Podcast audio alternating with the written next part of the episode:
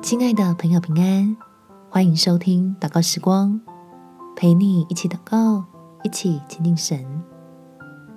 把家建造好是最好的服饰。在以弗所书第五章三十一到三十二节，为这个缘故，人要离开父母，与妻子联合，二人成为一体。这是极大的奥秘。但我是指着基督和教会说的。家是天父最先给我们的合唱，也是练习爱最好的学校。所以祷告跟天父要智慧，让你我能知道如何领受恩典，与他一同建造幸福的家庭。我们且祷告：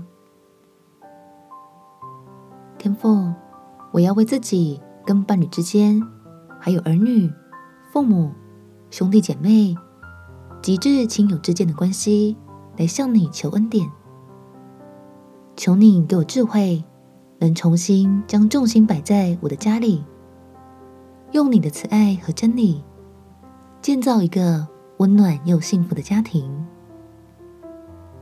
因为他们是我最亲近的人，所以有时候爱起来特别不容易。但我相信你与我同在。并且得以施恩，使我们全家都经历你。所以要在你现今摆放我的身份上，用基督的爱帮助我的家人，来到赐福的神面前，让全家都稳固在平安的真道上，在基督的身体里合一，成为美好又蒙福的见证。感谢天父垂听我的祷告。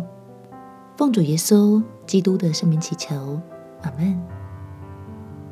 祝福你在爱中与神同行，有美好的一天。